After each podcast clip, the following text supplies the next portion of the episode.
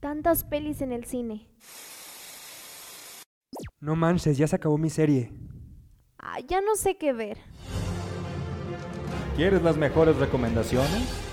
Apolo presenta Más que Cine, un podcast de Alan Ortiz y Katia Deister. ¿Preparados? Luces, cámara, acción.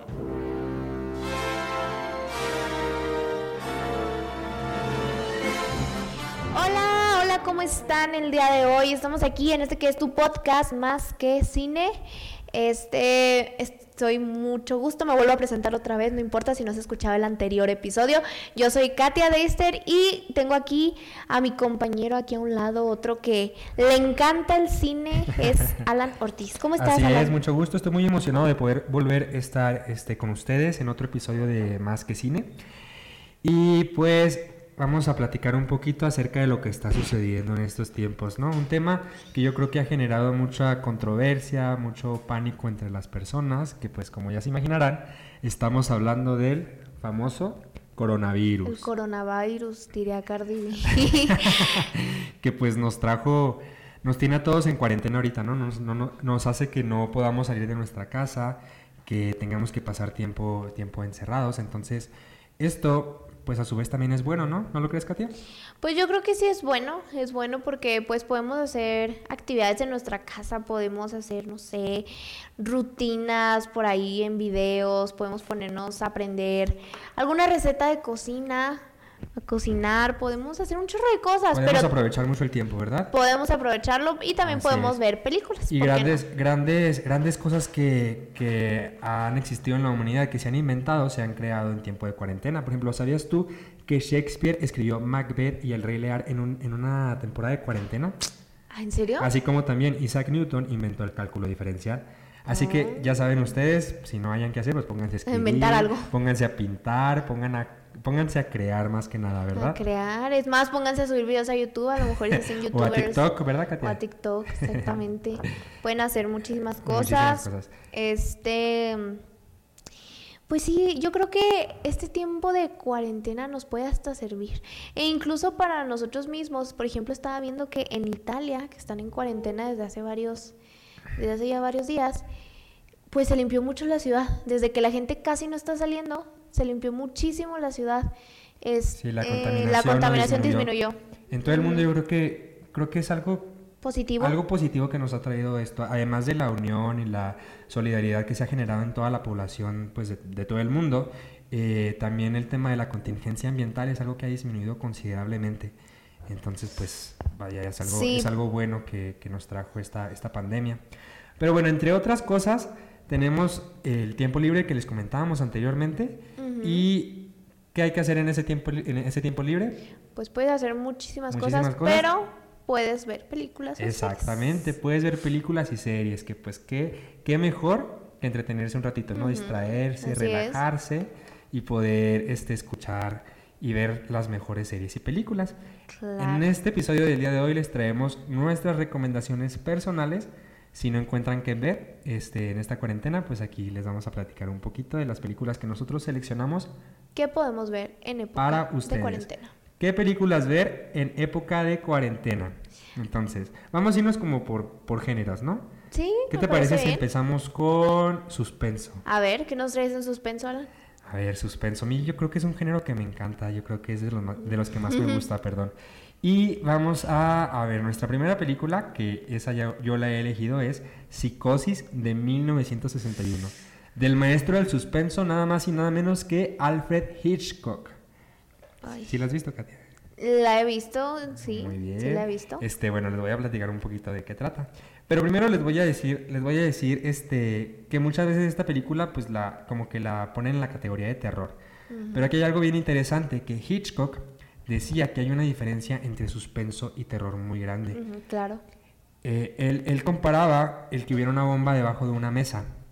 Este, cuando hay una bomba debajo de una mesa, imaginemos que está esa- esta situación y de pronto la bomba explota, pues te genera como esta sorpresa, ¿no? De que explotó la bomba. Entonces tienes 15 segundos de a lo mejor se te aceleró el corazón, te empezaste a sentir un poquito pues, Mareado. en- Pues, mareado, lo que cada quien experimenta el- el- eh, El la miedo, sorpresa ajá. diferente, el miedo diferente. Y esto es algo que tienen mucho las películas de miedo, te asustan así de repente. Pero el suspenso es diferente. En el suspenso, a lo mejor tú sabes que la bomba está ahí abajo y tú sabes que la bomba va a explotar a las 9 pm y ahorita son las 8.45. Entonces tú ya sabes que la bomba va a explotar y no puedes hacer nada para frenar que explote. Ay, no. Entonces Alfred Hitchcock así definiría, definía perdón, el suspenso. Son esos 15 minutos de suspense que te está regalando al saber que la bomba va a explotar y pues no puedes hacer nada más que esperar a que llegue el tiempo de que explota. Sí, de hecho. Entonces, esto se me hace bien interesante de Hitchcock. Y bueno, vamos, regresamos a la película, así, este, nada más quería aclarar ese punto. este, la película eh, trata acerca de una mujer eh, que se llama Marion Crane, es el personaje eh, de los principales. Ella roba un dinero a una empresa, a una em- empresa mobiliaria, perdón, en la que está trabajando.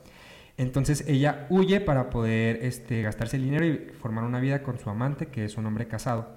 Este, durante esto que está huyendo, llega a un, a un motel, que es el Motel Bates. Ok.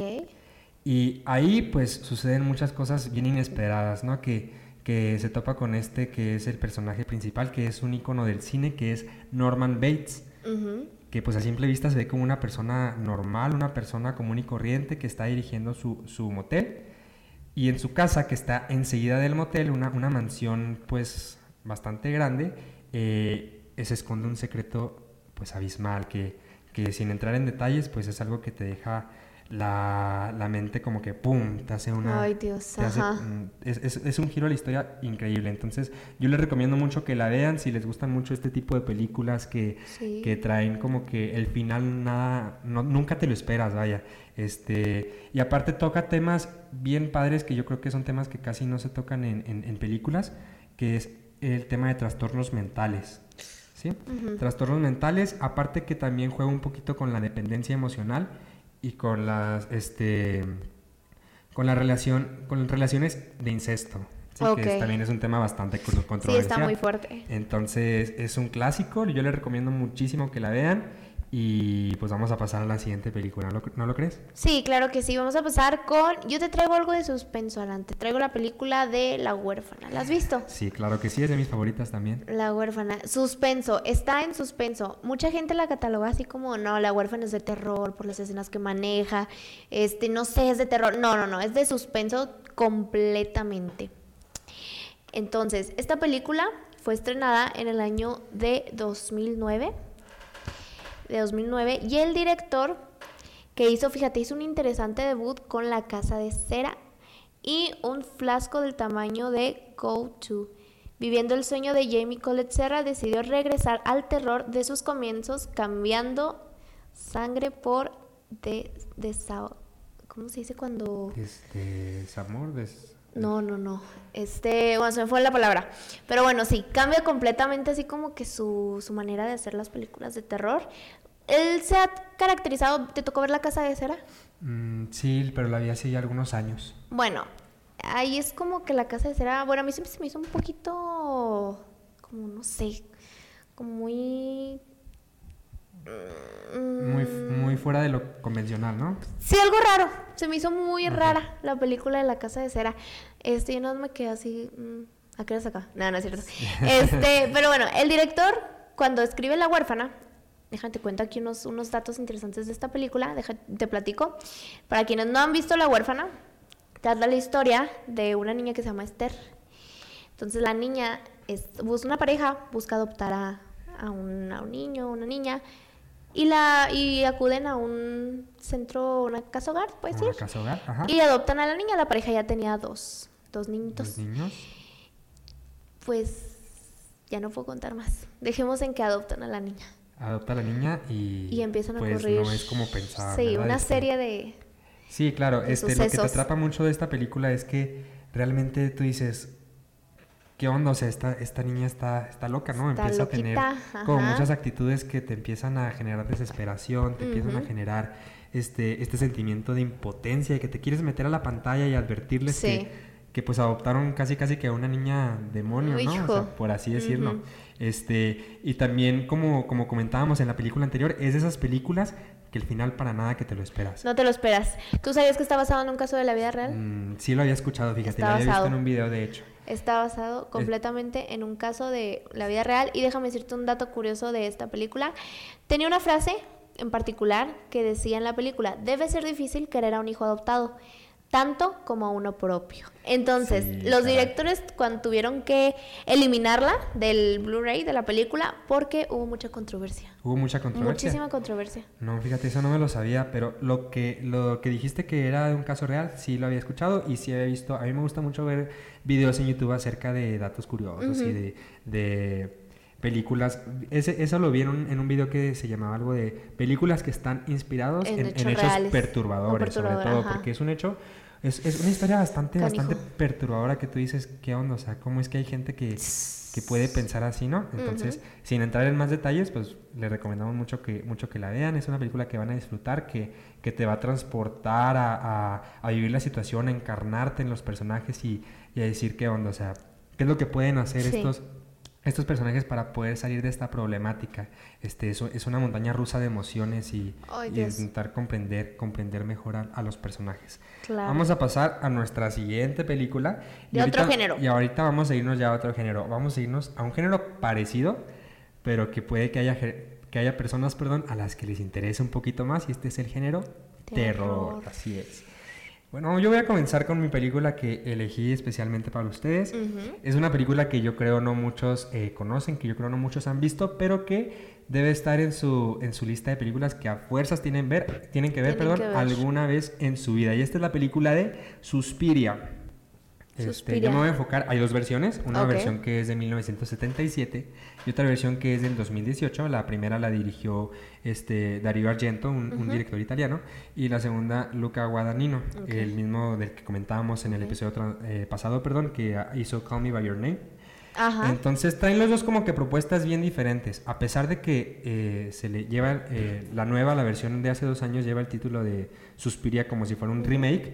Pues realmente no es tanto un remake porque es una propuesta totalmente diferente. Y ahorita les voy a comentar un poquito más de esto, pero por lo pronto les voy a platicar de qué trata. Este, esta película es de un género italiano que se llama giallo, que es este un, un género, un subgénero eh, del suspenso y del terror que involucra mucho como escenas, escenas muy sangrientas, donde las eh, protagonistas generalmente son mujeres, es, es, eh, involucra mucho thrillers psicológicos, terror psicológico, explotación, sexo explotación también, ¿por qué no? Y, y también este misterio y detectives. Y también involucra un poquito lo que son elementos de terror sobrenatural. La película trata de una joven que ingresa a una exclusiva academia de, de baile la misma noche en la que asesinan a una de las alumnas.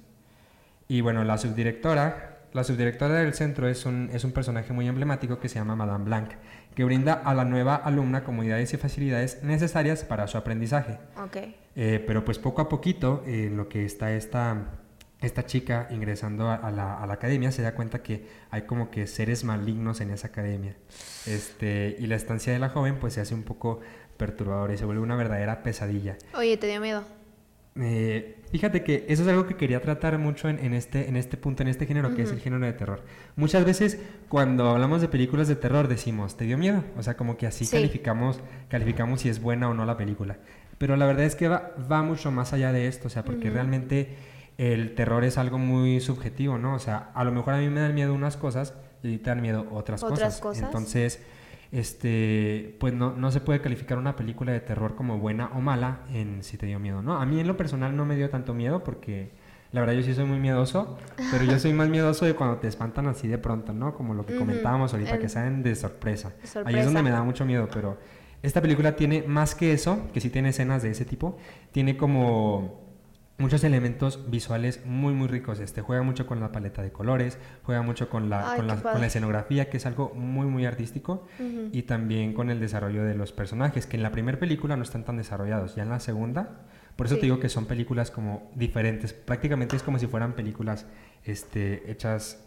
eh, pues sí, dif- por eh, que la historia no es la misma, vaya, lo único en lo que se parecen es que es una chica que llega a una academia de baile en Alemania. Básicamente esa es la única similitud. La única, ajá. Pero las películas en sí se podrían tomar como diferentes por, por todo esto que te, que, te, que te platico. Entonces, yo les recomiendo que vean tanto la, la versión de 1977 Como la más. como la versión del 2018. Y las dos les aseguro, les garantizo que son películas de culto que, que, que sí son fanáticos de cine les van a gustar. Les van a encantar mucho. muchísimo. De Sí, hecho. Por todo lo que manejan que te platico. Entonces, pues vamos a pasar ya a la siguiente película. A la siguiente ¿Cuál película del mismo género. Una película grandiosa, perfecta. Es arte también esta película. Get Out. ¿La has visto? Déjame salir. Déjenme Eh, salir. sí. ¿Sí? Sí, la vi. La película de terror estadounidense del año 2017 de Jordan Peele, que, quien debutó como director en un largometraje. Está protagonizada por Daniel Kaluuya, Catherine Keener y Alison Williams. Esta Órale. película es... Hijo. Bueno, en el argumento, pues es un chavo que se llama Chris y una chava, su novia, se llama Rose. Entonces, ellos como que, bueno, la chava le estaba diciendo desde hace rato, oye, ven a conocer a mis papás, oye, este, ya para presentarte a mis papás, y él ya por fin acepta. Acepta. Por fin acepta a ir a conocer a sus papás. Entonces ya cuando van de camino así todo se ve una pareja normal. Es más, yo así te la pongo. Yo vi la película y la empecé a ver porque pensé que era de amor. Entonces dije, la voy a ver porque es de amor y pues no, ¿verdad? No es de amor. ¿verdad? Bueno, es de amor, pero dejémoslo así. Dejémosla bueno, así en que, en que entonces, que verla. ajá. Entonces ya, este, retomando, van ellos ya rumbo a conocer al pueblo, a los papás, porque la chava así de, de dinero y así. Cabe destacar que era como una pareja interracial. O sea, la chava era, era blanca, de ojo- ojos de color, y el chavo era así como muy, Afro- muy morenito, Afrodescendiente. afrodescendiente. Ah. Entonces, este, pues era como que un romance interracial y el chavo estaba inseguro porque no quería que este, que los papás, pues Lo juzgaran. lo juzgaran, sí, porque también así como que Sí, y es que es algo que se vive mucho, El racismo. se en, mu- en Estados Unidos, sobre todo. se ve mucho el racismo, en todos lados, ¿eh? Se vive, se vive este tema. Pero bueno, entonces ya pues van a conocerse y desde el primer momento en que van en carretera empiezan a ocurrir sucesos muy raros, muy perturbadores, que el chavo pues empieza a notar. Y el chavo es como muy listo, empieza como que a hilar cosas, pero no quiere, que no quiere porque te siente que, que su novia pues todo lo hace por el bien de ellos dos, de la pareja y así.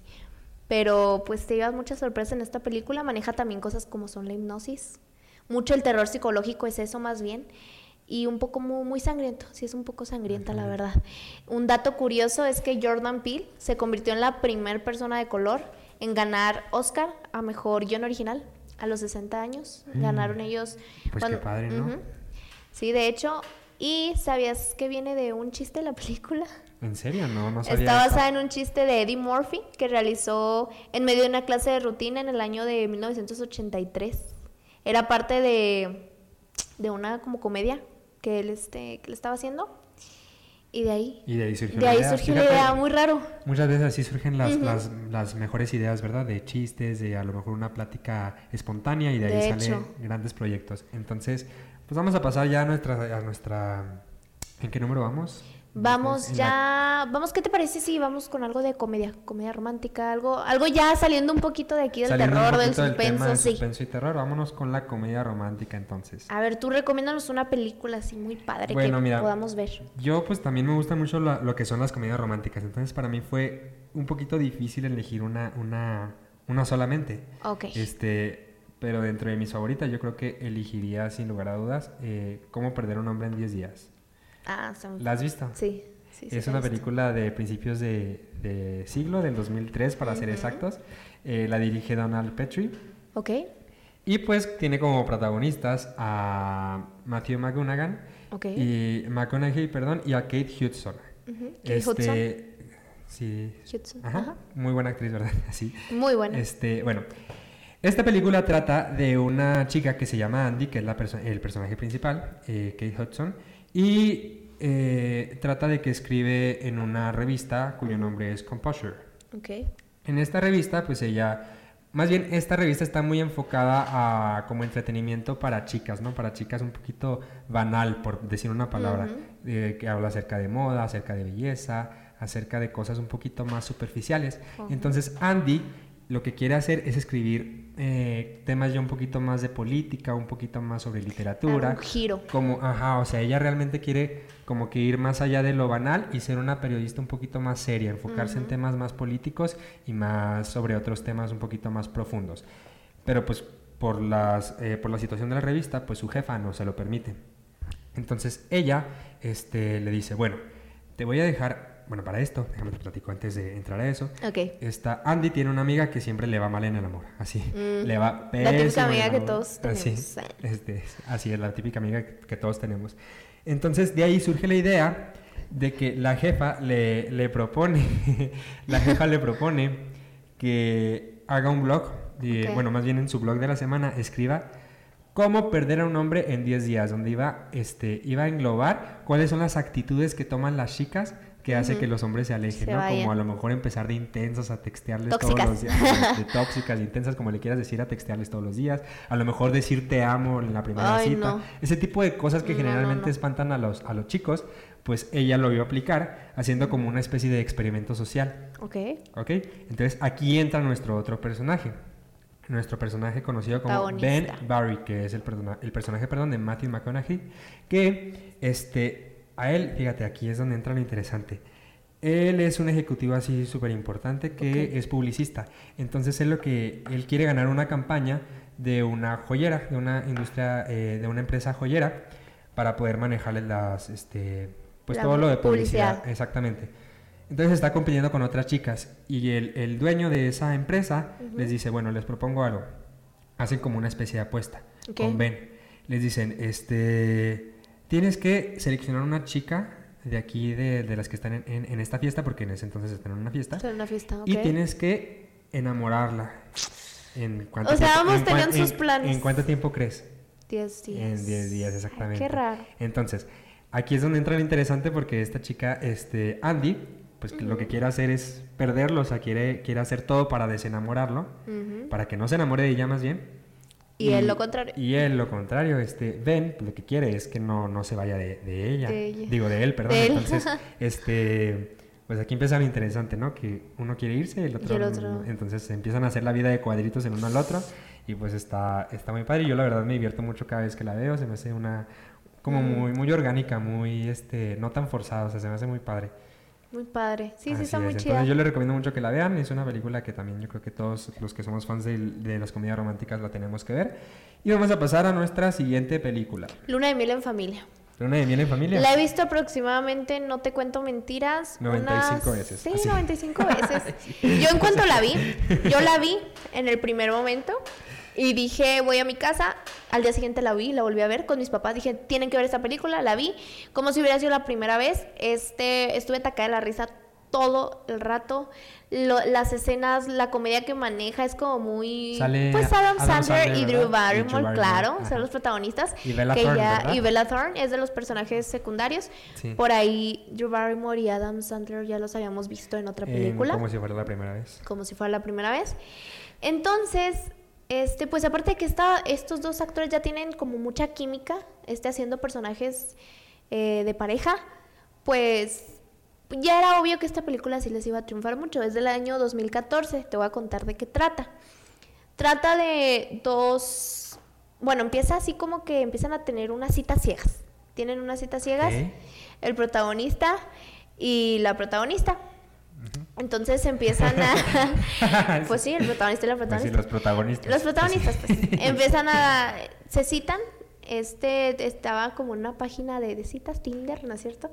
Este. No, pero y- esa, esa es una app. Así, Ah, no importa, vamos a decir de esas páginas. Pero bueno, entonces ellos empiezan a, salen a ciegas y resulta que pues no se soportan, no se toleran en la primera cita y por azale- azares del destino eh, Se vuelven a ver. se vuelven a ver, exactamente, se vuelven a reencontrar y les toca hacer un viaje juntos. Sí, así es.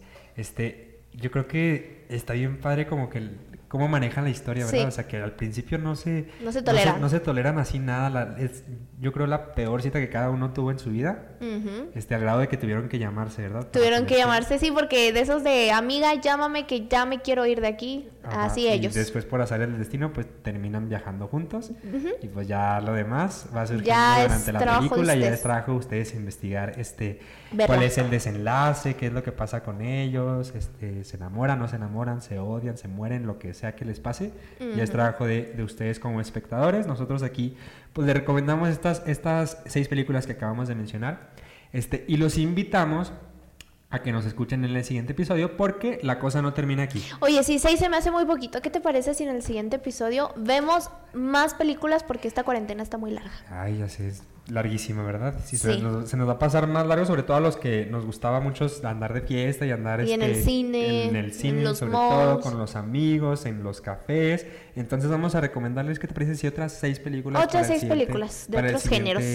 Sí, de otros géneros. Vamos a cambiarle poquito para la siguiente, el siguiente episodio. Claro que sí. Nos vemos. Entonces los invitamos a que nos escuchen en el siguiente episodio. Pero y... antes de que nos sigan en nuestras redes sociales, sigan Apollo Talks en Instagram. Así ¿A es. ti cómo te podemos encontrar en A Instagram? mí me encuentran como Alan Ortiz, así todo pegadito, Alan Ortiz V, todo pegado. Muy bien. Ok. Y a mí me encuentran como soy Katia Deister, guion bajo. Y pues sería todo por Sería este. todo por nuestra parte. Los episodio. invitamos a seguirnos, a seguir Apollo Talks. Y nos vemos a la próxima. Adiós.